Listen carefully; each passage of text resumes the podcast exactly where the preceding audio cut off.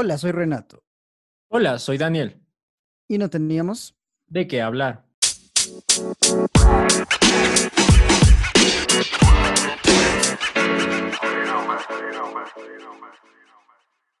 Bueno, señores y señoras, bienvenidos a nuestro segundo capítulo de este gran podcast que creo, en mi opinión personal, creo que se une a las cosas, a los sueños que hemos venido cumpliendo y que se salieron de nuestras expectativas. Eh, ¿Cómo estás, Daniel? Antes que nada, espero que estés todo muy bien, que todos los que nos escuchan estén súper bien en sus, en sus casas, pasando el frío y el calor de Quito, que bueno, no se sabe con esta ciudad, pero bueno, espero que todos estén súper bien. Es un gusto para mí volvernos a reencontrar, Renato, en este espacio que, como tú lo has llamado, es un sueño, ¿no? Un sueño que, que nos viene sorprendiendo, como ya todos los que tenemos atrás de nosotros. Eh, un saludo cordial a todas las personas que nos escuchan alrededor del mundo, ya lo puedo decir, Renato, y en Quito también y en las distintas ciudades de este bello país. Es un gusto volver a estar de nuevo aquí para ustedes, con más sorpresas. Sí, bueno, en realidad es sorprendente, nos llama la atención, agradecemos, bueno, y vamos a comenzar este podcast Agradeciendo a todas las personas que nos han venido acompañando en, bueno, en nuestro anterior podcast, ¿no? En el capítulo piloto que nos sorprendió tanto, salió de nuestras expectativas, como ya lo decíamos, dando gracias a Dios, las personas nos escucharon incluso en otros países que nos llama la atención. No sé qué, qué tía tenemos en, en Estados Unidos, en otros países que nos, que nos estaban escuchando, pero bueno, en realidad para nosotros es un gusto poder llegar a ustedes con estas historias. el anterior podcast fue realmente el, el, experimento en el cual contábamos cómo se creó Dosis, cómo eh, eh, gestionamos todo esto. Y bueno, en realidad eh, recibimos muchos comentarios positivos de todo corazón. De mi parte, estoy muy agradecido con todos quienes se tomaron un minuto para escribirme, para escribirnos a las redes de Dosis, a Daniel, a mi persona. Entonces, bueno, nada más mandarles un abrazo, las mejores vibras y agradecerles por, por su apoyo, por sus, por sus feedbacks, por, por todos los consejos y comentarios que nos dieron. Exacto, es realmente impresionante cómo con estas nuevas tecnologías que ya las teníamos desde hace mucho tiempo, podemos llegar a, a, distintos lugares, podemos llegar ahí cerquita tuyo que nos estás escuchando y podemos llegar también a sus corazones, que es lo más importante y por lo que luchamos agradecemos, como dice Renato, ¿no? Eh, esos feedback, esos pequeños consejos que nos han sabido entregar. Muchas gracias y creo que es válido agradecerles por el tiempo. Eh, vaya grande cosa que es el tiempo. A veces no lo podemos recuperar y que ustedes hayan parado su rutina o nos hayan dado la oportunidad de acompañarles en su rutina, quiere decir que nos dieron tiempo y eso es algo muy valioso, por lo cual eh, nos tomamos estos pequeños minutos para agradecerles. Es por eso que queremos decirles que este será nuestro último podcast. No, mentira. no, eh, bueno, dentro de todos los agradecimientos eh, y todo lo que ha venido pasando, queremos agradecer a una persona sumamente importante para nosotros, que es Isabela. ustedes bueno, varios, varias personas nos preguntaron quién hizo la ilustración que nos sirve de portada para el podcast. Esa persona se llama Isabela, es un es una crack en lo que hace, no se imaginan, tiene unas ilustraciones tan bacanas en su, en su página de Instagram. Le agradecemos de todo corazón. Eh, la oportunidad fue chévere, vimos su trabajo, nos gustó, nos apegamos a lo que hace, entonces le, le contamos cómo estamos manejando este tema de la, del podcast, que lo vamos a sacar y bueno, ella ella nos ayudó con eso. Les invito a seguirla en su cuenta de Instagram. el Instagram es is.miniart. ¿sí? is.miniart. Ahí van a encontrar, bueno, la, la, foto de perfil es un, es un gatito igual en ilustración. Pueden ir a revisar los trabajos. En realidad es, es, es un arte terrible, es, es, algo muy bonito. Pueden comunicarse con ella si es que quieren también algún diseño. Y aparte de todo, es súper buena gente. Eh, me pareció que aparte que Dani y yo le molestamos con algunos, con algunos cambios y algunas cosas en, el diseño, ya nos ayudó bastante. Entonces, eh, es parte de lo que, lo que le ha gustado a la gente y bueno, Isa, una vez más agradecerte. Es justo y necesario. Eh, gran arte, gran arte de, esta señorita, sin duda alguna. Todos nos felicitaron y cada, cada, cada uno tiene su don, ¿no? Entonces es un don muy hermoso el que tiene Isa, y muchas gracias por, por esa obra tan hermosa que nos supo entregar. Bueno, otra de las cosas importantes que mencionar antes de adentrarnos en el tema principal del podcast es que Daniel debes siquiera unas 20 salchipapas, me han escrito a reclamar. Me han dicho que todos escucharon solo por las salchipapas, así que, no, mentira.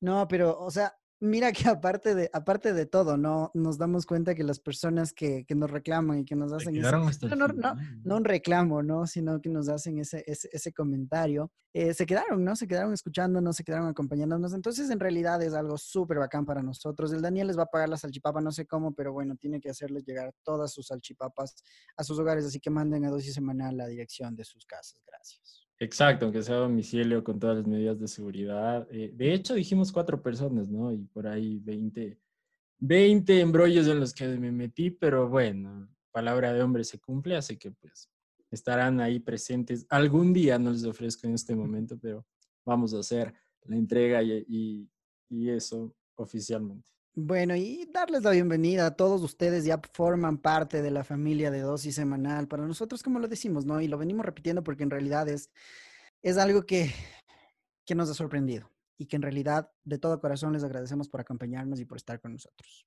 Exacto, sin duda alguna es importante para nosotros que nos entreguen eh, su valioso tiempo, como ya lo había recalcado. En este momento quiero preguntarte a ti, ¿qué te encuentras haciendo? ¿Cómo estás? ¿Qué tal tu día? ¿Qué tal tu noche, tu tarde? Eh, estamos aquí acompañándote y llevándote un tema muy interesante, un tema del cual te vas a sorprender cuando escuches de qué se trata. Adelante, Renato. Sí, bueno, en realidad me gustaría abrir el caso con mencionando ¿no? lo que dijimos en el capítulo piloto, el enfoque del podcast, no teníamos de qué hablar, es meternos en temas sociales que tal vez no han venido siendo aclarados o tal vez son temas inconclusos, son temas misteriosos. No por eso quiero decir que este va a convertirse en una categoría de podcast eh, de, de misterio, ¿no? Nada que ver. Como les dije, todos los temas son abiertos, nosotros tenemos mucha información de la cual hablar y claro, de todo lo que hablemos vamos a tratar de llevarles las mejores sorpresas, la mejor información y cosas nuevas que en realidad ha sido nuestro enfoque. De igual manera, si ustedes tienen la solicitud de algún tema, algo interesante, les, les parece, saben de, algún caso, perdón, estoy medio, estoy medio tartoso, Daniel, estoy, estoy nervioso creo, pero bueno. Si saben de algún caso que quieran que lo investiguemos, con todo gusto pueden mandarnos un mensaje a dosis.semanal en Instagram y lo vamos a hacer con todo cariño. Exacto, para ir entrando un poco en la temática del tema del día de hoy, quiero empezar con, con una pregunta con la cual eh, no sé si todos vayan a captar de qué les vamos a hablar el día de hoy. Es un tema muy interesante, un tema del corazón. Renato, ¿qué significa para ti tu familia? ¿Qué significa para mí mi familia? Qué buena pregunta, oye. Mira, yo soy una persona súper familiar, como nos decía, y vamos a tomar nuevamente la entrevista de Gustavo, como nos decía él, eh, yo soy súper mamero. Mamero es un término para los que nos escuchan en otros lados que refiere al apego emocional que tiene una persona con su madre. Entonces, e, en, en exceso, bueno, a veces en exceso. Sí, sí, soy súper mamero y, y sí fui mimado alguna vez en mi vida para mí mi familia es todo realmente. Si te soy sincero, yo soy una persona súper familiar, súper apegada, em, incluso cuando, cuando estoy solo en casa, cuando mis papás viajan, bueno, algo. Eh, eh, sí estoy súper atento, sí soy súper, a pesar de que me gusta estar solo, soy una persona y me considero súper familiar. Me encanta compartir con mi familia, no solo con mi núcleo, sino también, bueno, con mis tías, con mis abuelos, con, todo el mundo, ¿no? Entonces, eh, me parece que soy una persona muy familiar y para mí, si me preguntas, si me pides un significado de familia, yo diría que es mi todo, es mi motor. Para ti, ¿qué significa tu familia?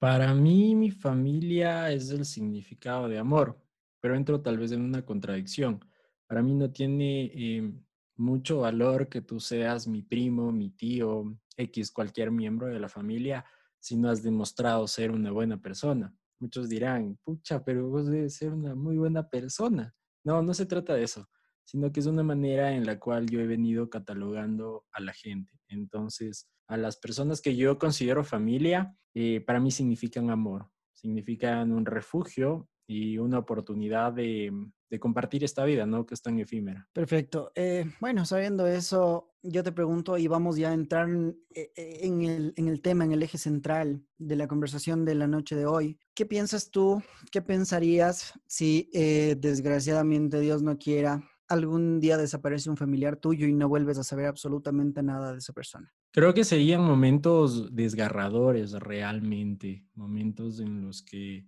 el mundo que uno conoce sentimentalmente se te puede venir al piso creo que me sentiría devastado y sería algo más complicado que ver morir a un familiar, porque recordemos que muere un familiar por las decisiones de la vida, pues bueno, le entierras, dejas ahí unas flores, vives tus días de luto y ese tipo de, de situaciones, pero sabes que está ahí, ¿me entiendes? Es como que el cuerpo reposa ahí, es como que se tuvo que ir de este mundo, pero de la noche a la mañana, digamos, Renato, te despediste de alguien de tu casa, un besito, un abrazo, nos vemos de noche y tener ese último recuerdo y no saber eh, nada más por los siguientes años de tu vida, no me quiero imaginar la sensación. Sí, totalmente de acuerdo. Creo que es una, bueno, de las malas decisiones, bueno, no decisiones, de las malas experiencias, creo que se elegiría en todo caso saber que una persona esté muerta, pero saber en dónde está. Creo que es mucho. Me, me incluyo a tu perspectiva de preferir este, este tipo de cosas a, a bueno, yo soy una persona que en realidad la incertidumbre le mata en cualquier aspecto de la vida, no me gusta, entonces yo creo que también preferiría eso. En base a eso, nosotros vamos a partir al tema, vamos a hacer el análisis del caso de los hermanos Restrepo, un caso conocido en el país, no solo acá, sino un caso conocido internacionalmente es algo súper importante, súper interesante. Eh, a mi opinión personal es un caso que tiene mucho que analizar, tiene mucha información que digerir y lo importante es eso, saber cómo muestras esa información, poder compilar. Mira, es un caso, yo, yo conversaba con una persona, ¿no? Y me decía, ok, pero ¿por qué analizan este caso si ya pasó? Entonces, a mí me parece que a pesar de que, que sea antiguo el caso, es muy importante porque esto sirve y bueno, les tenemos una, sorpresa más adelante, pero esto sirve para que nosotros podamos saber qué es lo que en realidad está pasando y cómo se siente una persona que está pasando por este caso. Exacto, si hay algo importante que destacar de esto, para empezar, tenemos que decirles que la familia Restrepo va mucho más allá de una simple lucha y búsqueda de estos dos personajes de su familia, de estos dos hijos, va mucho más allá de eso. Después de un tiempo en el cual ellos los buscaron, cielo, mar y tierra, invirtieron toda su economía, ellos cambian su modalidad de vida y iremos desarrollando en el transcurso de este podcast, pero ellos nos dan una lección de vida, no solo a quienes estamos interesados por estos temas, a quienes somos empáticos por los mismos, sino también a toda la sociedad ecuatoriana. Comenzando por ahí, sería muy interesante explicar el contexto de la situación para tal vez alguna persona que no la conozca. ¿Cuál es el caso Restrepo? Es un caso eh, que muchas personas piensan que fue una violación a los derechos humanos o un abuso de autoridad ocurrido en el Ecuador en el año de 1988 durante el mandato de León Febres Cordero. Sí, vamos a ir, eh, vamos a dar primero un antecedente y posterior a eso vamos a ir analizando cada una de las aristas que el caso nos permita. ¿Sí?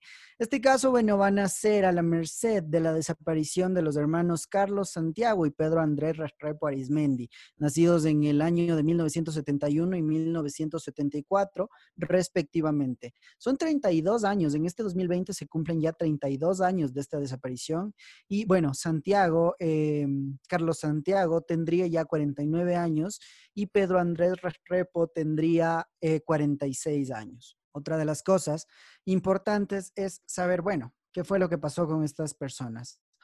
Eh, resulta, y la historia cuenta que en la madrugada del 8 de enero del 1988, Pedro Rastrepo y Luz Elena Arismendi, sus padres, salen de viaje con rumbo a la ciudad de Bahía de Caracas en un, bueno, es un viaje netamente vacacional, es algo de vacación. Eh, según la empleada, de la empleada doméstica del hogar de los hermanos Rastrepo, los menores, eh, Carlos y Santiago, salen de su casa a las 6 y 30 de la mañana en el vehículo de propiedad de la familia. Esto con finalidad de dejar a María Fernanda Restrepo, su hermana, que en ese entonces tenía 10 años, en su eh, colegio, en el colegio ecuatoriano suizo donde estudiaba María Fernanda. Posterior a esto, no se vuelve a saber absolutamente nada más de los hermanos, ¿sí? Eh, desaparecen, los papás obviamente regresan del, del viaje vacacional y no se encuentran con ellos, María Fernanda eh, los esperó a la salida de su, de su colegio y tampoco se supo nada. Eh, se presumía que posterior a, la, a, dejarle a la hermana menor en el colegio, ellos iban a ir al aeropuerto a despedirse de un amigo y que hubo algún tipo de intervención en la cual ellos eh, ya no volvieron a dar rastro. ¿sí? Posterior a esto, la desaparición eh, ya les asombra a los padres. Bueno, comienza el tema de la búsqueda con la policía, comienza el tema de las búsquedas con, varias entidades y bueno, el reporte de la desaparición. Inicia esta, esta búsqueda intensa y bueno, el día 14 de enero de 1988 se les informa eh, a los padres que los menores se encuentran en una dependencia de la policía siendo investigados por un problema menor, ¿sí? Sin embargo, jamás se llegó a dar otra información. Eh, los padres eh, fueron hacia donde supuestamente habían recibido la llamada y desde aquí les dijeron que en realidad no saben nada del caso y que no han recibido rastro de, de estas personas. ¿Sí? Este es el contexto del caso. A partir de esto nosotros vamos a ir analizando ciertas cosas más. Lo mencionábamos ya. Si nos estás escuchando en la noche, si nos estás escuchando en la tarde o en la mañana, indistintamente de esto, quiero que te pongas a recordar. Renata también, quiero que hagas este ejercicio. Un recuerdo, el último recuerdo de este día que tengas eh, con alguien que aún no lo ves. Imagínate que después de este recuerdo, eso sea lo único que queda en tu mente por 33 años y que no vuelvas a ver a esta persona. Son momentos complicados y tal vez un simple abrazo se transforma en un recuerdo que te va a dar vida por, por todos estos años de sufrimiento. Justamente esto es lo que conlleva a que María Fernanda Restrepo emprenda una lucha que la llevará hasta el final de sus días. Posterior a esto, a todas las investigaciones que se vienen realizando, se van abriendo varios factores de análisis eh, y vamos a nombrar varias cosas también interesantes. La primera de ellas que ya la nombramos es que estaba en ese tiempo bajo el régimen de León Febres Cordero. Él tuvo su gobierno entre el año 1988, 84 al 88, me parece, ¿sí?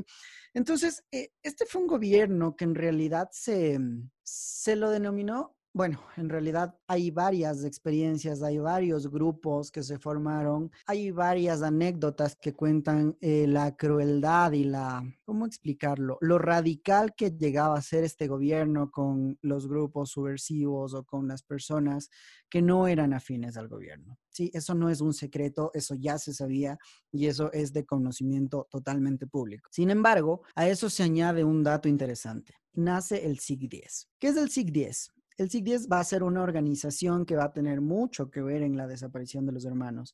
Es una dependencia, como les mencioné, ¿no? antisubversiva que operaba de forma clandestina con el propósito de reprimir y aniquilar a miembros de Alfaro Vive Carajo y de otras organizaciones político-militares. Esta información eh, estamos sacándola y citamos a la página Febres Cordero y EAVC, ¿sí? Y Alfaro vive carajo eh, en, sus siglas. Entonces, esta información la vamos a sacar de ahí. Posterior a eso, vamos a seguir contándoles cómo el SIG-10 ha tenido participación en esto. Exacto. Recordemos que el gobierno de el presidente, del expresidente que habíamos mencionado, fue cuestionado duramente, tuvo varias acusaciones de violación de derechos humanos. Durante este gobierno se produjeron varias violaciones eh, a los derechos humanos, específicamente en temas de desaparecidos. Había bastante gente que era contraria al gobierno, que militaba en esa, en esa forma contra León Febres Cordero y pues existían días que ya no aparecían. Esto fue llevado a la Corte Interamericana de Derechos Humanos eh, junto con una parte del Estado ecuatoriano, que le impusieron la obligación al Estado dirigido por el expresidente que mencionamos de reparar em, las vidas de las víctimas y también sancionar a quienes cometieron dichos actos, eh, temas que Renato al, al, final del día nunca se concretaron, nunca se llevaron a la palestra necesaria y pues todo quedó en acusaciones y esta es una radiografía de lo que, de lo que fue el gobierno de Febres Cordero. Totalmente, ese fue el régimen de Febres Cordero y bueno, el SIG-10 en realidad, para resumirles, es un grupo eh, que se, este grupo básicamente se dedicaba a la tortura, a la desaparición, a la violencia incluso sexual como forma de represión a las personas que estaban en contra del gobierno actual.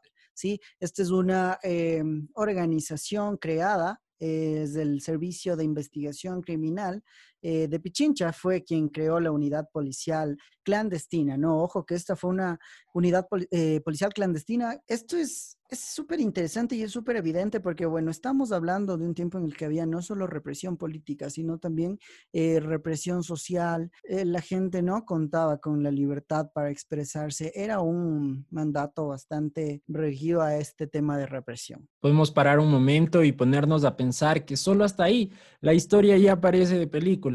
Pues no, mencionaba Renato estos casos del SIC y el SIC registró entre los que se pudieron contabilizar y, darse cuenta, registraron 136 casos de violaciones a los derechos humanos, más de 456 asesinatos eh, dentro del país y esto fue hace no más de 20 años. Sí, en realidad es, es, es interesante cómo posterior a todos estos capítulos, que mira, ya fueron siendo evidentes, ya había pistas de qué es lo que había pasado con los hermanos. Vamos a analizar ya las pistas cronológicamente en unos minutos, pero es bastante importante primero conceptualizar todo este tema del régimen en el que estábamos pasando, eh, sin hablar de un tema tan antiguo, ¿no? Es algo que en la actualidad está pegando bastante el tema de la xenofobia.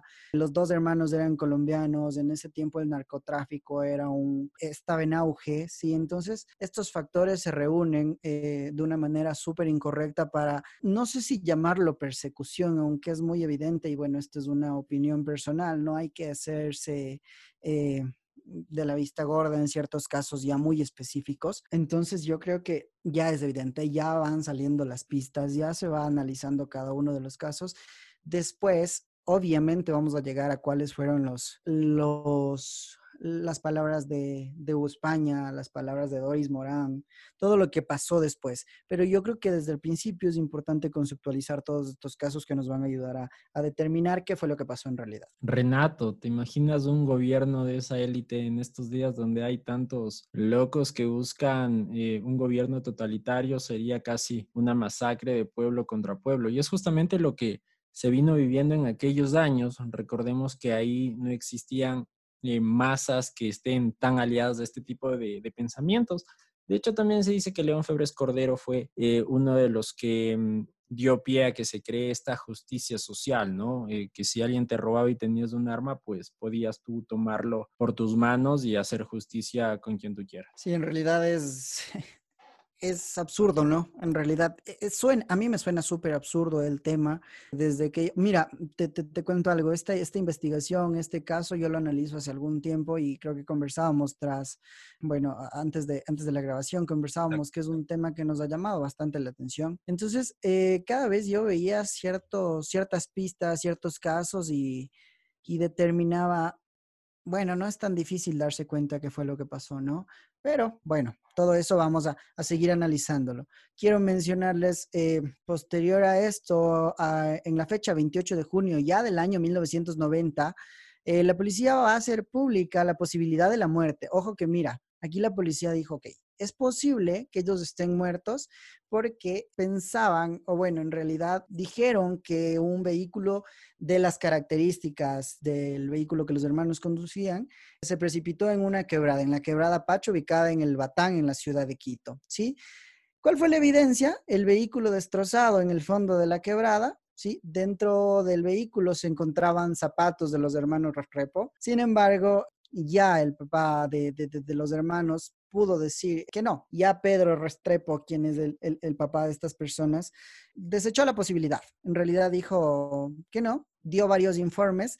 Hay muchas inconsistencias en el informe, por ejemplo, ¿no? que el switch eh, del vehículo se encontró apagado, el vehículo no tenía marcas de volcamiento, los zapatos no tenían signos de uso ni de daño, ¿sí? Entonces, hay varios factores de análisis que en realidad hacen un poco, no un poco, hacen más confuso y hacen más evidente todo lo que pasó y que a la policía se le fue de las manos del caso. Exacto, recordemos que manejaban eh, más de dos discursos, ¿no? Como mencionábamos al principio, ellos habían dicho que estaban bien, que estaban eh, solo siendo investigados y que de la noche a la mañana te cambian el discurso y te digan que existe la posibilidad de que tus familiares ya no estén en este mundo, es algo que sin duda eh, debió haber puesto en angustia a toda la familia Restrepo. Sí, en realidad posterior a todo este caso y como hemos dicho, no es un caso muy rico de información en la web, eh, les invitamos también si quieren seguir investigando sobre el caso, hay bastantes videos que nos pueden determinar un montón de cosas.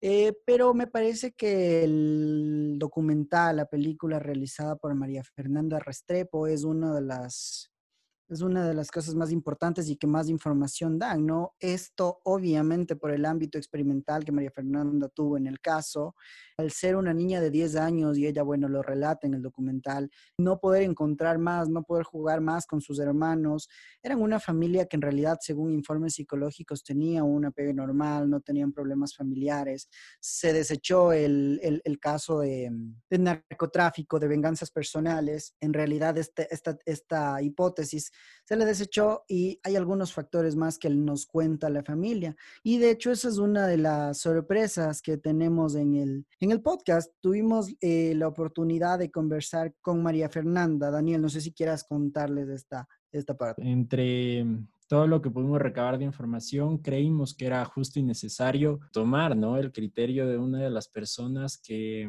ha implementado en su vida una lucha diaria. Ella es María Fernanda Restrepo, quien... Eh, con muy buena actitud, decidió responder para nosotros eh, unas cuantas preguntas para ayudarnos en esta temática que, que, venimos realizando recientemente, que es el podcast. Como ustedes saben, queremos llevarles a ustedes temas variados, temas de interés social que nos pongan un stop en nuestras vidas y nos digan, ok, hay algo más que pensar que, que mis problemas, que los problemas que tiene este mundo. Habiendo hecho ese análisis, ¿cuál fue la pregunta que le hicimos a María Fernanda? Eh, ¿Qué le motivó a ella a realizar un documental recopilando la información?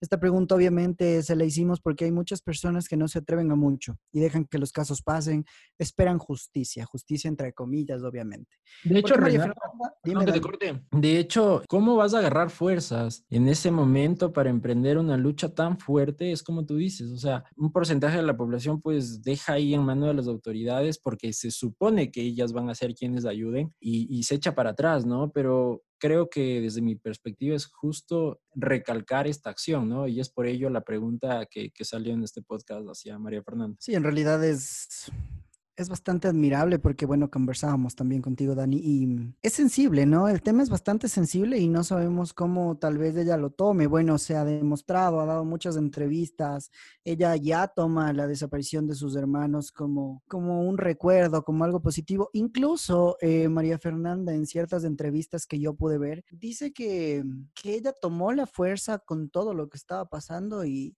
y bueno, el documental que hizo, mira, es, es, un documental magnífico, es algo que ha tenido varios premios culturales, varios premios de films.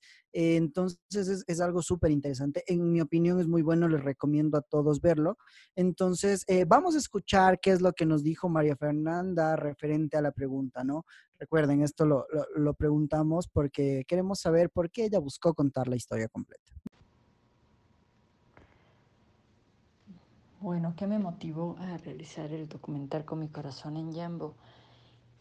Realmente la primera motivación o impulso fue una de, eh, dejar una memoria para mi familia, para mi papá, para todos los que estábamos, como para que no se nos esfume ese pedazo de memoria tan duro, tan presente, porque no es pasado y el pasado eh, es, el presente constante. Para nosotros es así. Nuestro pasado es nuestro presente más firme aún, eh, para que no se nos olvide todo este camino eh, de lucha, de espera, de angustia, pero también de esperanza, de muchas cosas increíbles, gente definitivamente de una solidaridad eh, increíble que han pasado y así nació primero, pero luego el documental se convirtió en algo mucho más poderoso porque esta no es solo una memoria que teníamos que guardar como familia. Esta historia se convirtió en la historia de todo un país. Santiago y Andrés se convirtieron en los hermanos, hijos, nietos de muchos ecuatorianos que los acogieron como suyos en su corazón, en su mente. Em, y esto, pues esta película trascendió allá, a una historia de país y por eso pues pegó eh, o ha pegado profundamente, ¿no? Para sentar una memoria y para decir aquí seguimos, ¿no? Eh, y no nos cansamos de luchar y de buscar a Santiago y Andrés eh, cada día. Bueno, esas fueron las palabras de María Fernanda. Eh, no sé, Dani, ¿qué, qué piensas tú al respecto? Un pequeño comentario. Es en realidad bastante difícil poder eh, escucharlo, ¿no? Y, y, poder ponernos en sus zapatos es súper es, complejo. Bueno, yo creo que qué corazón, ¿no? Qué fuerzas de, de María Fernanda, qué ímpetu que ella tiene. les comentamos, nos gusta ser transparentes y realmente a mí y a Renato nos temblaba como que preguntarle, más que nada porque somos empáticos y nos ponemos en, en, en, su lugar. Y tal vez para mí que alguien me venga a preguntar cosas de un caso tan, tan difícil, tan complicado años después, no sé yo si respondería, pero Renato vimos la calidad de persona de María Fernanda y, entre las palabras que ella nos dice hay que recalcar que las cosas se transforman, ¿no? Todo muta y lo que nació como una necesidad de dejar como que una constancia se volvió en un cambio que se va transformando de manera social, que es como ella dice, ¿no? Eh, tal vez yo lo tomo como que si fueran mis hermanos, como que si fueran mis primos, y, y creo que ese sentido es del que le falta ahora al mundo Renato, es necesario ponernos a pensar en el que está al lado, no pensar en la sociedad como que eh, allá que les pase, a mí nunca me va a pasar. En realidad es bastante admirable de parte de María Fernanda y le mandamos, bueno, le extendemos un abrazo fortísimo y en realidad el agradecimiento por tener la valentía de poder hablarnos acerca de, este tema. Mira, eh, ella decía algo con lo que yo me quedo, que los hermanos Restrepo se convirtieron en un ícono social en contra de la represión en realidad es bastante cierto. Este caso no solo es analizado, y mira, te, lo digo porque estos días estamos, estuvimos ¿no? investigando sobre el tema y encontramos bastante material, material que con el Dani nos pusimos a discutir y dijimos, ok, o sea, hay, hay, muchas cosas por hablar, pero yo creo que lo, lo, que más nos importa a nosotros en realidad es de esta esencia, poder conversar con María Fernanda, tal vez estemos diciendo cosas que ustedes ya sabían, tal vez estemos diciendo datos que ya existían, que ya, bueno, hay un montón de datos que fueron ya expuestos a la, a, la luz pública, en la prensa, en documentales, en videos.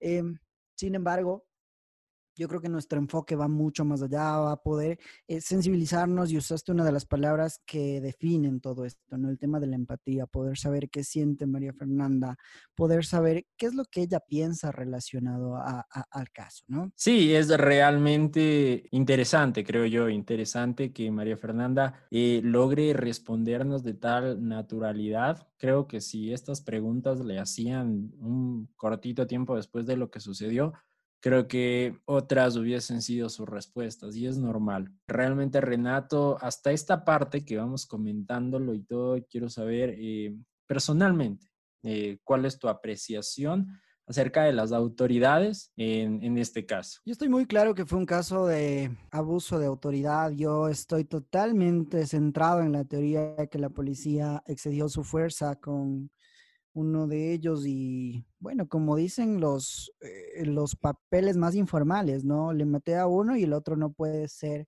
eh, testigo. Entonces, yo creo en, esa, e, e, en ese caso, el tema de Con mi corazón en Yambo, que es el documental de María Fernanda, nos aclara bastantes cosas, nos cierra bastantes dudas para las personas que hemos venido investigando eso, esto hace, hace algunos años.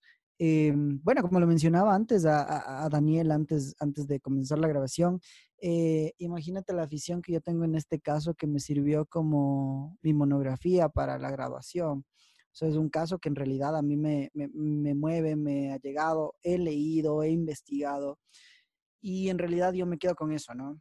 Me quedo con, con la desgracia de la familia y con el abuso de autoridad, con la falta de respeto, con la falta de valentía incluso del cuerpo, eh, no todo, no, no, de todos obviamente, y no estamos diciendo que en la actualidad haya un fallo en, en, en la institución, Pero en este caso en específico se presentó un caso de abuso de autoridad y falta de valentía para admitir lo que en realidad sucedió. ¿Por qué te digo esto? Porque posterior hubo unos, ya vamos a llegar a cuál fue el, el, el, testimonio del ex agente Hugo España, sí, que declaró que existió tortura y desaparición de parte de la policía. Ya vamos a llegar a hacer ese análisis, pero a mí me parece que es eso. Básicamente, y sin darnos mucha vuelta, yo creo que fue eso. Se les fue la mano, lo mataron a uno y el otro tuvieron que desaparecerlo para que no se vaya a mayores. Fue una irresponsabilidad policial. Exacto. Otra de las, eh, concuerdo contigo, y otra de las preguntas que nos logró responder María Fernanda, la contextualizamos de esta manera. Eh, supimos expresarle que muchas veces los jóvenes ven desde afuera estos sucesos, eh, terribles desapariciones, tal vez no comprenden la realidad, una familia que lo pierde todo al perder a sus seres amados. Por ello, eh, quisimos que María Fernanda nos cuente desde su perspectiva cuál es la afección que hubo internamente en su familia posterior a la desaparición de, de sus queridos hermanos. Así que vamos a ir con esta respuesta de María Fernanda. La segunda pregunta, eh, bueno, hubo una afección muy dura cuando uno, dentro de nuestra familia, cuando ocurrió la desaparición de Santiago y Andrés, eh, porque tener, eh, cuando fallece alguien en tu familia, pues es muy duro pero lo entierras, eh, le echas flores y sabes que está ahí, que ahí fue su último, fue su última morada, digamos. Eh, pero un desaparecido eh, está en todos lados y en ninguna parte. Entonces es un vacío eterno, una angustia eterna, una búsqueda eterna. Y nuestra familia, pues, tener un desaparecido en casa es, es, es, lo peor que le puede pasar a una familia porque eh, la familia se derrumba en todos los sentidos. Eh, anímico, psicológico, económico, porque gastas todo recurso en buscarlos, eh, de proyectos, de desarrollo, todo se paraliza todo se queda estancado y ahí todo se paralizó en nuestras vidas. Mi padre dejó de trabajar para dedicarse de lleno a buscarlos. Eh, y eso es lo que ocurrió en nuestra casa, sí. Era una casa normal, de familia normal, con mucha gente que iba, muchas fiestas, muchas reuniones, mm, sonidos de infancia, sonidos de juegos, de divertimento, de paseos. Eh, todo se convirtió de la noche a la mañana en una casa de vacío, una casa llena de otros sonidos, del llanto incesante de mi madre, mm, de llamadas telefónicas, de irrupciones de investigadores, infiltrados, policía, medios de comunicación. Los amigos que creías amigos se desaparecieron eh, por miedo, por lo que sea. Eh, te, te, van dejando y te vas quedando absolutamente solo en esta búsqueda. Em, entonces es una realidad eh, súper dura, hostil, cruel, una, una verdadera pesadilla que no tiene fin mientras no recuperes eh, los cuerpos de esos seres queridos y llevamos 33 años esperándolos en nuestro caso. En realidad es bastante sorprendente, es una mezcla de emociones escuchar a, María Fernanda. Sin, sin lugar a dudas, reiteramos nuestro respeto y nuestra consideración, le extendemos un fuerte abrazo, lo reitero. Em, es un caso bastante difícil. ¿Por qué? ¿Por qué es difícil? Porque, mira, atrás de toda la investigación y de todos los papeles y de todo el caso mediático y de las quejas y de los presos y de todo lo que hay atrás, hay una familia hay una familia que perdió a sus hijos, independientemente de todo, eh, descomponer una familia es algo súper fuerte. Mira, a esto quiero traer una de las, una de las opiniones, sí, en, el caso, Pedro Restrepo, el padre, para una entrevista, eh, dijo, textualmente, lo voy a citar, ellos cogieron a nuestros niños, como no tenían licencia de conducir, los chicos se asustan y huyeron, pero fueron apresados, torturados y asesinados. Para los uniformados, esas muertes son daños colaterales. Pasó y nadie los a investigar. La policía era intocable. Ni la prensa se atrevía a hablar de las barbaridades que hacía. Nadie protestaba por las cosas que pasaban porque había miedo. Estas son las palabras de Pedro Restrepo, el padre, después de todo lo que había pasado en una entrevista. Entonces puedo anexar todo y nuevamente toma fortaleza lo que te dije hace, hace un tiempo, ¿no? Me parece una, un caso claro de abuso de autoridad. Un poco para contextualizar la respuesta de María Fernanda, démonos cuenta de lo que en realidad significa el la desaparición de alguien. Suena lejano, tal vez, pero en realidad es algo que, puede suceder. Siempre le vamos a pedir al hacedor de la vida que no, nos deje pasar por este trago amargo, pero realmente cuando sucede, creo que es necesario saber lo que siente una familia y pues momentos desgarradores, ¿no? Lo mencionaba ya María Fernanda, es un gasto de, corazón, de mente, de, tu cuerpo mismo físicamente, el ámbito económico, pues nadie se va a poner a medir, a medir ¿no? El uso de, su economía para encontrar a, sus seres amados. A todo esto, el expresidente León Febres Cordero dio una declaración también en una entrevista diciendo que el caso de los hermanos Restrepo es un caso de abuso policial. Lo aceptó, aceptó que era un caso de abuso policial, cuyos culpables han sido ya condenados. Hay otras opiniones también bastante interesantes. Hay una, de hecho, que lo dice Diego Delgado Jara en una entrevista de igual manera, ¿sí?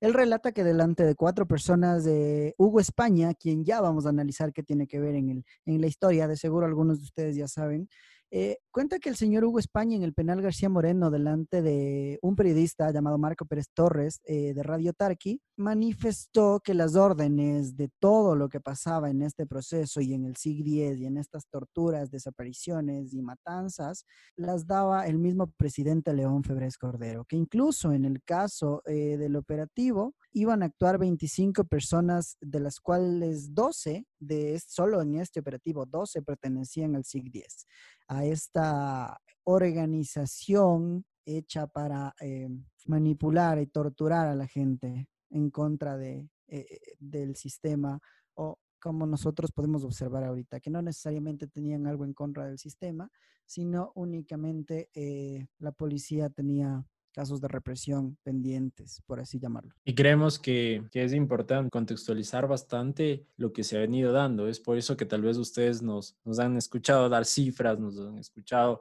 explicarles de qué gobierno es de esto, porque ponte Renato, yo en la mañana me encontraba con unos familiares y yo les preguntaba a los más pequeños, ¿no? Oscilan entre unos 13, 15 años y les preguntaba que si saben algo del caso Restrepo, que quiénes son los hermanos de Restrepo. Pues obviamente me miraron con cara de que, de qué estás hablando. Y es precisamente eso, Renato. Eh, intentamos eh, con nuestra pequeña o grande audiencia tratar de poner una semillita, ¿no? Una semilla de, conciencia, de recuerdo, porque lo mencionaba María Fernández en una de sus, de sus entrevistas. Tal vez toda la bomba que se hizo eh, de este caso ayudó a que mis papás, tus papás de Renato no sean los siguientes desaparecidos, porque recordemos que después de esto Naciones Unidas toma cartas en el asunto y manda veedores, pero ya después de que todo había pasado, a que traten de controlar un poco las entidades del orden. Así que es importante recalcar esto y Renato tenemos una última pregunta que tuvo la amabilidad María Fernanda de respondernos. Sí, en realidad, eh, para ir cerrando las preguntas que María Fernanda nos, nos respondió, eh, bueno, le preguntamos si ella piensa que el caso en realidad, y era justo lo que tú, lo que tú mencionabas, ¿no? Si su caso conmovió a la sociedad a tal punto de darle más importancia a estos casos de desapariciones sin solución o casos de abusos de autoridad. Entonces, esto, mira, no sé si coincidencialmente es algo terrible tratarlo eh, y que siga pasando, tal vez ya no mucho o no tan evidente, eh, me atrevería a decir que no tan evidente el tema de abuso de autoridad, pero sí existen desapariciones sin solución, sí existen casos inconclusos, sí hay un montón de casos que no deberían estar cerrados y no se han realizado investigaciones adecuadas para encontrar las respuestas. En base a esto, María Fernanda nos respondió si es que ella piensa que su caso conmovió a la sociedad.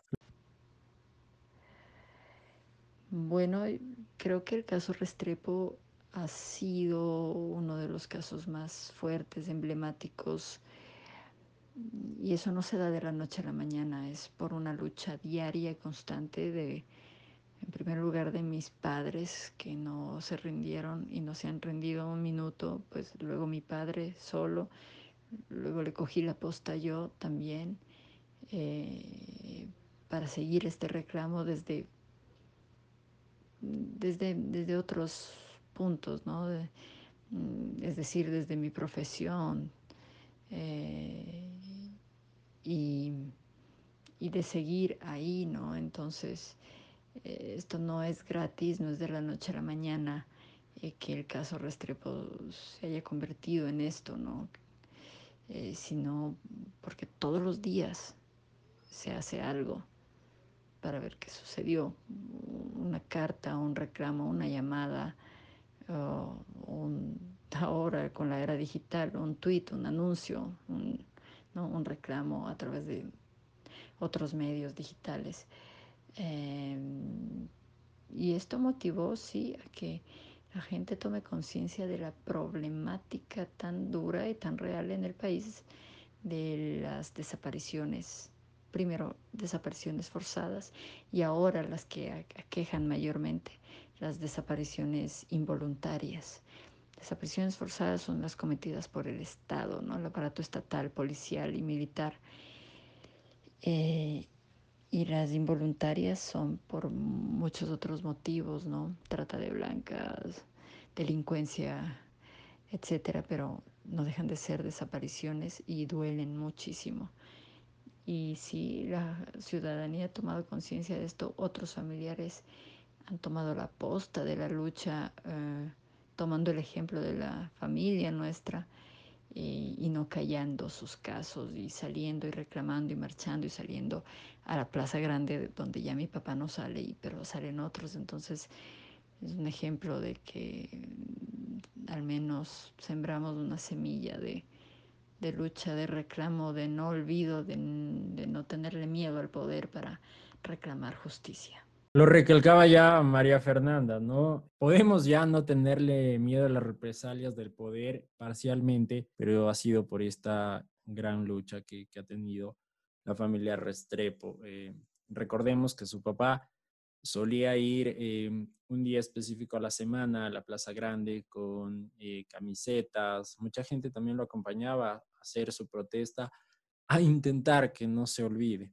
Justamente había gente transeúnte, ¿no? Que, pasaba por la calle y le preguntaba como que qué sucedía. Y pues bueno, eran de distintas edades y, él decía, son mis hijos, y él lo decía públicamente y claramente. En una pasada de manos que tuvo la policía, mató a mis hijos, y el Estado hasta ahora no, no me ayuda a esclarecer los hechos y mis hijos ya fallecieron. Son declaraciones fuertes. Totalmente de acuerdo. Bueno, es, es un tema fuerte en realidad, es un tema que lo hemos tratado con todo el respeto y profesionalismo del mundo. Ha sido una investigación para nosotros llena de eh, experiencias, llena de emociones. Eh, sí, em, lo menciona ya María Fernanda, hay muy pocas cosas que decir con referencia a, lo que dice, ¿no? Es súper es, claro, ella es una persona que ha venido realizando esta lucha en conjunto con eh, el, padre de los desaparecidos, de los hermanos. Una lucha que según testigos era incansable. Cada lunes eh, Pedro estaba en, la plaza frente a Carondelet reclamando la desaparición de sus hijos. Es un tema, aparte de que sea mediático, es un tema... Eh, bien humanitario que se debería tratar, que mira, eh, exagerado, pero debería ser un caso de estudio en, muchas carreras, debería ser un caso de ejemplo para varias desapariciones y, abusos de autoridades. Sí, entonces me parece súper interesante esto. Para ir adentrándonos un poco más en la historia y ya culminando con la cronología de eventos, eh, es muy importante mencionar quién era Hugo España. Hugo España era uno de los integrantes de la fuerza policial, ¿sí? Él tiene un libro llamado El Testigo. En este libro cuenta, eh, según él, cuál fue la verdad sobre el caso. ¿Cuál es eh, la declaración más fuerte y la que ha llamado la atención de todos los medios? El hermano Carlos Santiago, el mayor, eh, fue agredido de parte de la policía y fallece a causa de las torturas que ellos realizan. ¿Qué torturas? Ponen una bolsa de gas lacrimógeno en la cabeza y posterior a eso le dan un golpe en el estómago, un golpe de tal magnitud que genera uno de los ataques de asma por los cuales eh, Carlos o Santiago, como, como lo llama María Fernanda, sufría. ¿sí? En ese momento, em, estas personas, bueno, los, dos hermanos fueron lanzados a la laguna de Yambo, donde fueron devorados por los peces fluvio marinos. Mira que este es otro de los, otro de los casos interesantes, ¿no? Se realizó una búsqueda posterior a esta declaración de, Hugo, de Hugo España. ¿Y eh, cuál fue la hipótesis de la policía? Fue que los peces fluvio marinos habían acabado con los cuerpos de, de, los hermanos, ¿sí? Entonces, es, bastante, es bastante importante analizar todos estos casos, estas salidas, estas patadas de ahogado que a mi parecer dieron los eh, eh, eh, miembros de la fuerza policial. ¿Qué pasó con Pedro Andrés, con el hermano menor? lo que asegura Hugo es que ellos, bueno, decidieron posterior a la muerte de Santiago asesinar también al hermano menor porque querían, bueno, eliminar cualquier tipo de evidencia del crimen, eh, cualquier testigo del crimen, entonces decidieron acabar con la vida también de, esta persona, ¿sí? Eh, es bastante impactante la historia que, que, Hugo España pudo contar, es bastante llamativa, ¿sí? En este mismo libro, ya para finalizar el tema de Hugo España, nos cuenta sobre el SIG-10, qué fue lo que pasó. Primero, él nos dice que esto se trataba de destruir totalmente la subversión, que lo, perdón, que lo denominaban como un cáncer en todo el país. ¿sí? De igual forma, eh, se manifestó que, por ejemplo, ¿no? estos cursos no eran dirigidos por instructores de acá, estos eran dirigidos por instructores israelitas de norteamericanos eh, y que también se realizaba de una forma secreta. Esto aumenta la teoría de todo lo que nosotros hemos venido analizando, que era algo por poco y escondido por la manera brutal en la que ellos torturaban a sus, a, sus víctimas, ¿no? Podríamos decirles eh, víctimas. También eh, se mencionaba que ellos recibían plata, aparte de los salarios policiales, recibían plata extra para realizar estas mal llamadas misiones eh, y que bueno, se dividieron en el SIG 10 de Quito, SIG 10 de Guayaquil y SIG 10 de Cuenca como puntos básicos para que este grupo pueda formarse en realidad. Si este grupo que recalcamos era encubierto. Entonces, bueno, esos son ciertos datos que, que nosotros podemos tomar de la red nada más para fortalecer esta teoría del, del abuso.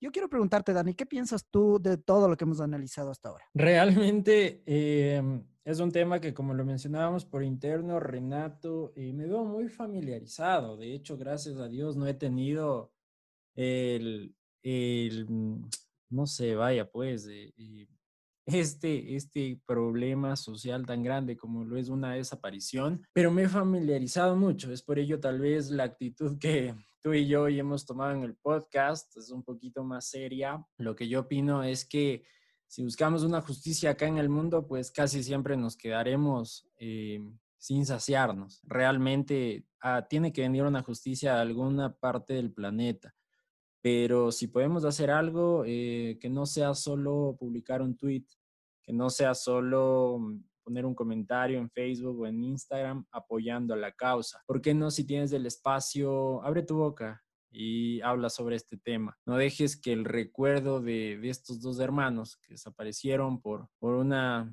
simple pasada de manos se quede en el ayer. Pudieron haber sido tus primos, tus tíos, tus hermanos o X persona, tal vez un vecino, pero hagamos que este recuerdo de, de, estas dos personas eh, siente un precedente acá en el Ecuador para que esto nunca pase. Lo mencionaba Renato, eh, es verdad que, todavía existen desapariciones, pero esto trae un contexto grande que es, está metida entidades de la fuerza pública, ¿no? Que supuestamente deberían ayudar y en esos tiempos no fue de esa manera. Eh, de mi parte, lo que hemos venido haciendo, Renato, es tratando de, dar voz, eh, no porque no la tengan, sino porque es necesario que más gente lo escuche. Entendemos que por ahí hay gente que sí ha, ha entendido de este tema un poco, pero tal vez habrá una persona que, se esté enterando eh, recién y es justamente lo que tratamos de hacer, Renato. Sí, en realidad, como les mencionaba anteriormente, no es un, es un tema para nosotros en lo personal, bueno, y, creo que también te incluye, Dani. Eh, bastante interesante, bastante informativo. Este podcast ha sido más informativo que analítico porque obviamente tenemos que contar el contexto, eh, valga la redundancia, lo que pasó. Tenemos que decir cuáles son los datos, las cifras, los eh, comentarios, las entrevistas. Pero aparte de eso, eh, yo sí les invito a hacer un autoanálisis. ¿Qué fue lo que pasó en este caso? ¿Qué, ¿Cómo verían ustedes una desaparición a tal magnitud?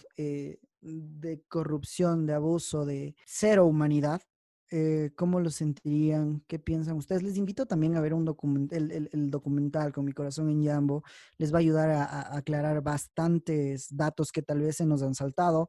Por motivos de tiempo no hemos podido hablar de ciertas cosas que faltan en el caso, pero eh, en realidad en en nuestro análisis eh, pensamos que es un caso que debe ser analizado, que debe ser contado. Eh, todo el esfuerzo que Pedro Restrepo, que María Fernanda Restrepo realizaron posterior a esta desaparición. Una desaparición que no fue fácil. Eh, me gustaría incluso, Dani, tal vez algún tiempo exista la oportunidad de conversar ya un poco más a profundidad con María Fernanda, invitarle a alguno de nuestros segmentos. Eh, tal vez también me gustaría saber desde el ámbito psicológico familiar cómo afecta esto, más aún teniendo en cuenta que María Fernanda tenía 10 años en el, en, el momento del suceso. Entonces, eh, como les dijimos, hay datos que seguramente se repitieron, hay datos que seguramente se enteraron en el podcast, pero lo que queremos es eh, llegar a a sensibilizar eh, todo lo que ha venido pasando, a darnos cuenta que en Ecuador sí pasan este tipo de cosas,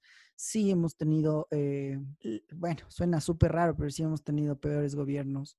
No defiendo a ninguno en lo absoluto, no soy partidario de ningún gobierno, pero creo que el tener humanidades eh, va, va, más allá de la ética, va más allá del partido político, va más allá de, de todo, de absolutamente todo. Entonces, eh, creo que ese es mi comentario. No, no tengo más que decir. Hay un montón de casos más que analizar, como les mencioné, casos de desaparición. Eh, en este mismo caso, los hermanos Repo, hay un montón de cosas más. Posterior a eso, eh, hubo más investigaciones, bajaron nuevamente a la laguna del Yambo. Eh, se encontraron con sorpresas en ciertos expedientes policiales, entre el caso de eh, Doris Morán, que no lo hemos mencionado mucho, pero fue una de las personas más adentradas en el caso que, en mi opinión, eh, fue una de las personas que intentó tergiversar más de una manera muy incorrecta, que al querer tergiversar la información dio pautas para encontrar la verdadera el verdadero análisis del caso. ¿sí? Entonces, bueno, esos, esos son temas ya de mucho análisis. Les invito a, a investigar un poco más del caso. Espero que les haya, que les haya gustado, que hayan entendido el contexto, porque es una historia, eh, en realidad no es difícil de entender, pero sí es difícil de ordenarla cronológicamente, porque han pasado algunas cosas. Entonces, eh, bueno, sin más que decirles, Muchas gracias por, por habernos acompañado. Dani, no sé si tienes algún otro, otro comentario sobre el, sobre el tema. Solo para que la audiencia se dé cuenta de, de lo fuerte, duro que fue eh, y que sigue siendo este caso. El pasado 10 de junio del año presente, del 2020, el expresidente Abdalá Bucaram eh, posteaba en su cuenta de Twitter eh, a modo de pregunta, ¿quién asesinó a los hermanos Restrepo? La próxima semana daré el nombre. Esto en contexto de todos los, los procesos de corrupción que hay en el Ecuador y pues justamente eh, tres días después eh, la página oficial de Con mi corazón en Yambo eh, posteaba a modo de ironía, Abdalá descubrió el agua tibia. El general Molina fue sentenciado en el caso, cumplió una pena irrisoria en su propio cuartel de Chapas de Puzuquí y ayudado a fugarse por su sobrino, el ex diputado del PRE. ¡Qué honor! Andrés Romo Molina, alto al ruido inútil. Imagínense qué hay detrás de todo esto para que aún en el 2020 siga esto haciendo temblar a varios políticos del país. Sin duda alguna, son casos que lo mencionaba Renato y destaco lo que habías dicho. Es necesario llevar esto a las aulas, es necesario sentar precedentes. Y, y, también, perdón que te interrumpa como comentario, me parece totalmente fuera de lugar querer hacer política tomando a ejemplo y a colación un caso tan delicado como el de los hermanos Restrepo. Me parece eh, en realidad, eh, bueno, ¿qué decir de los políticos de acá? ¿No? ¿Qué decir de ciertas personalidades políticas que ya conocemos? Pero es, es indignante, es frustrante, da iras, da pena. No sé cómo se sienten los familiares, pero qué manera tan baja de caer en, e, e, en, este tema político. Renato, no nos podemos ir sin eh, reflexionar acerca de esto. Eh, dejemos a un lado las estadísticas y, y pongámonos el corazón en la mano, eh, respetemos la historia. Respetemos la historia necesaria, obviamente, como lo habíamos mencionado. Eh, se habla mucho del ecuatoriano que no sabe recordar y pues si no sabemos recordar en ámbitos más grandes, eh, recordemos estos sucesos, ¿no? hay, hay, muchos otros, asesinatos de estudiantes en Guayaquil, varios conflictos, pero recordemos eso, ¿no? Un llamado a, a respetar la historia y Renato, eh, no sé, que, quisiera eh, saber qué piensas después de lo que voy a decir. Y mm, tal vez hay alguien que, en tu casa no te llevas, tal vez hay alguien en tu familia que no te llevas, pero si tan solo lo vuelves a ver una vez más eh, después de esta pandemia, abrázale fuerte, pues nunca sabes cuándo va a ser la última vez que lo vas a ver. Nada más eso para, para mencionarles, para decirles y, no, es un gusto que, que formen parte de, de, este, de reavivar la historia que, que, es muy justo y muy necesario, que no se olviden las generaciones. Y es como lo mencionaba María Fernanda, una semilla que, que va saltando, ¿no? Tal vez por ahí escuchaste y por ahí le dijiste, oye, ¿sabías de esto? Y ya, pues se va regando y eso hace... ¿Qué es el objetivo, no? En, realidad, ese es el objetivo de este podcast. Eh, Y, es como uno tiene que vivir la vida, no todo es humor, no todo es drama, no todo es tristeza, no. Bueno, hay, hay bastantes cosas, hay días que nos va a ir bien, hay días que nos va a ir mal. Hay casos de análisis que nos van a hacer, bueno, eh, felices, tal vez tristes, tal vez pensar mucho en, en, qué tipo de mundo, en qué tipo de país, en qué tipo de ciudad vivimos. Eh, de igual manera, vuelvo a extenderles la invitación si tienen algún caso interesante eh, que lo podamos investigar con todo el gusto del mundo. Estamos con las puertas abiertas. Eh, no fue un podcast parecido al piloto, fue un poco más, como les mencioné, más serio debido a la temática, pero esto justo es lo que nosotros buscábamos, poder contarles estas historias, que sepan, que se adentren, que les interese. Hay mucho contenido de calidad en este país que se puede consumir. Lamentablemente, este contenido no es tan eh, publicitado, por así decirlo. Así que bueno, eso, mi querido Daniel, respondiendo a tu pregunta, yo creo que independientemente de, bueno, primero soy una persona que no, no, no, no es que no me llevo con la gente, soy eh, súper eh, abierto en ese aspecto, pero yo creo que independientemente de que sea mi familia o no sea mi familia, no le deseo absolutamente a nadie que desaparezca o que desaparezca un ser querido, porque es algo que no se merece nadie, es un dolor terrible, es un dolor, eh, a mi apreciación, es un dolor interminable lo que pasó a esta familia eh, más aún sin saber la, la veracidad 100% del caso, ¿sí? Esa es una de, los, de las conclusiones del caso. solo Dios sabe qué fue lo que pasó con los hermanos. Eh, sin embargo, sí es evidente la falta de seriedad, la falta de humanidad, la falta de eh, integridad que tuvo este personal que estuvo adentro de este, de este proceso y de este caso. Exacto, hemos traído para ustedes información importante una investigación ardua. Bueno, para nosotros, señores, ha sido un gusto que nos acompañen nuevamente en el segundo capítulo de nuestro podcast. No teníamos de qué hablar. Eh, me voy a tomar nuevamente el tiempo para la cuña. Sí, eh, por favor, síganos en redes sociales, dosis.semanal en Instagram, eh, dosis semanal en Facebook ¿sí? Daniel está en Instagram como daniel.vch y en Facebook como Daniel Altamirano. Y bueno, mi persona en Instagram como nbo.16 y en Facebook como Nato Bautista.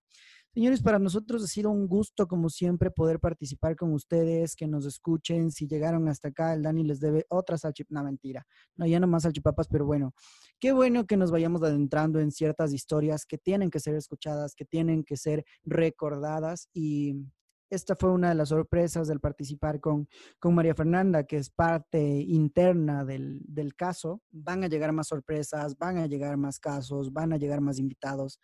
Así que les extiendo, bueno, nuevamente la invitación para que nos sigan y estén con nosotros en este proyecto que va a seguir con más fuerza. Muchas gracias a todos. Un fuerte abrazo. Partiendo de la cuña publicitaria de mi querido Renato, síganos en dosis semanal y vamos a postear ahí los posibles temas a tratar en los podcasts. Así que si quieres votar por alguno, pues puedes ir a, nuestra página y en nuestras historias podrás también dar tu criterio de qué vamos a hablar. De mi parte, eh, con ustedes ha sido Daniel Altamirano. Un gusto eh, poder tratar estos temas y de eso se trata, de irrumpir en la sociedad. Tal vez el primer podcast fue bomba. Este también lo es, pero tiene un tema distinto, un tópico que, que lo hace demasiado interesante desde otra arista.